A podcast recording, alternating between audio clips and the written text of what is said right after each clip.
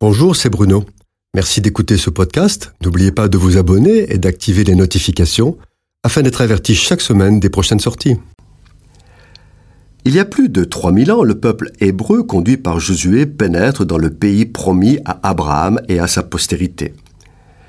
Il dirige une campagne militaire qui va durer sept ans. Dès le début de la conquête du pays, les Hébreux connaissent une aventure douloureuse au cours de la prise d'une petite ville appelée Haï. En effet, la ville étant petite, les Hébreux décident de n'envoyer au combat qu'un faible effectif de combattants. Seulement, la résistance d'Haï est farouche et Israël doit reculer laissant sur le terrain 36 morts.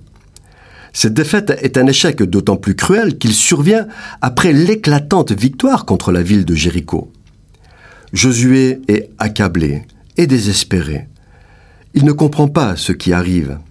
Il a peur des réactions de son peuple, mais aussi des Cananéens. Dieu ne juge pas Josué pour son découragement. Il est ami de Dieu. Il le relève et lui montre la cause de la défaite. Alors, Josué se ressaisit il se lève de bon matin et reprend la situation en main comme un vrai soldat de l'Éternel. Josué est un grand serviteur de l'Éternel, mais il est aussi un homme. Et comme chacun d'entre nous, il a aussi des moments de découragement. Ce ne sont pas nos découragements que Dieu nous reproche, ni nos craintes, et encore moins nos pleurs. Nous en avons tous. Ce qu'il nous reproche, c'est de fuir devant l'adversité, d'abandonner la partie, de démissionner, de jeter l'éponge. L'Éternel avait promis la victoire totale d'Israël sur ses ennemis. Que s'est-il donc passé pour en arriver là? Faisons un retour en arrière. La main puissante de l'Éternel a détruit les fortifications de la ville de Jéricho. La ville est investie, les armées ennemies sont battues, c'est une grande victoire pour tout le peuple qui est en liesse. Dieu a ordonné de détruire Jéricho et de mettre tout l'or et l'argent dans le trésor de l'Éternel. Or, un homme nommé Akan, animé par la convoitise, garde des richesses pour lui. Il désobéit à Dieu qui avait interdit aux soldats de prélever du butin pour eux-mêmes. En désobéissant, Akan place tout le peuple hors de la protection de l'Éternel. Il met le peuple sous un interdit de Dieu, c'est-à-dire une malédiction. Il y a là un enseignement précieux pour les croyants d'aujourd'hui.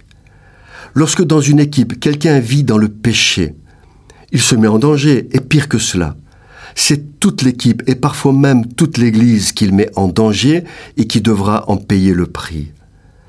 L'adultère, le spiritisme, l'idolâtrie sont des péchés, entre autres, qui induisent l'interdit de Dieu. Mais Dieu est fidèle. Il ne rejette pas à toujours ses enfants, même lorsqu'ils commettent des erreurs. Il ne les abandonne pas parce qu'il les connaît parfaitement, il sait de quoi ils sont faits, il connaît leurs faiblesses et leurs souffrances. Dans la mesure où le pécheur reconnaît ses erreurs, les confesse, les rejette et s'humilie, Dieu a compassion de lui et répare ce qu'il est encore possible de réparer. Cependant, il faut bien se souvenir qu'il y a toujours des conséquences au péché volontaire. Cette chronique vous a été proposée par Bruno Oldani et Jacques Cudeville.